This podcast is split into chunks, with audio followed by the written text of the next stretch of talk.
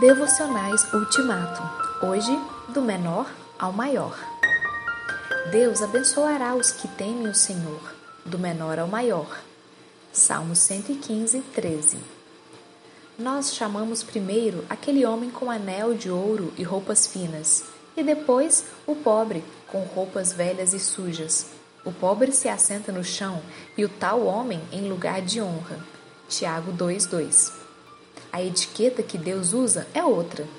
O Senhor abençoará os que o temem, do menor ao maior. Salmo 115, 13.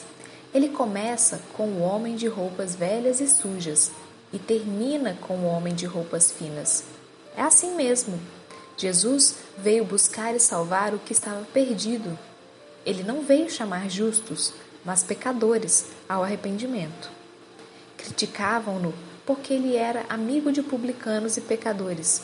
O próprio Jesus admitiu que os publicanos e as prostitutas estavam entrando no reino dos céus antes dos outros.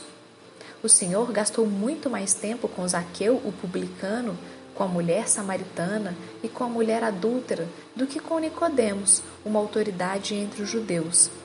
Pelo menos quatro dos apóstolos eram pescadores e um era publicano para explicar por que recebia pecadores e com eles comia, o que era uma extravagância para a cultura dos mestres e dos fariseus, Jesus contou as parábolas da ovelha perdida, da moeda perdida e do filho perdido.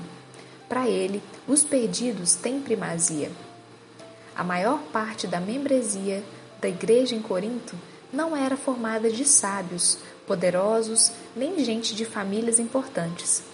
Deus escolheu os que na sociedade não tinham nome nem prestígio para mostrar a nulidade dos que são alguma coisa.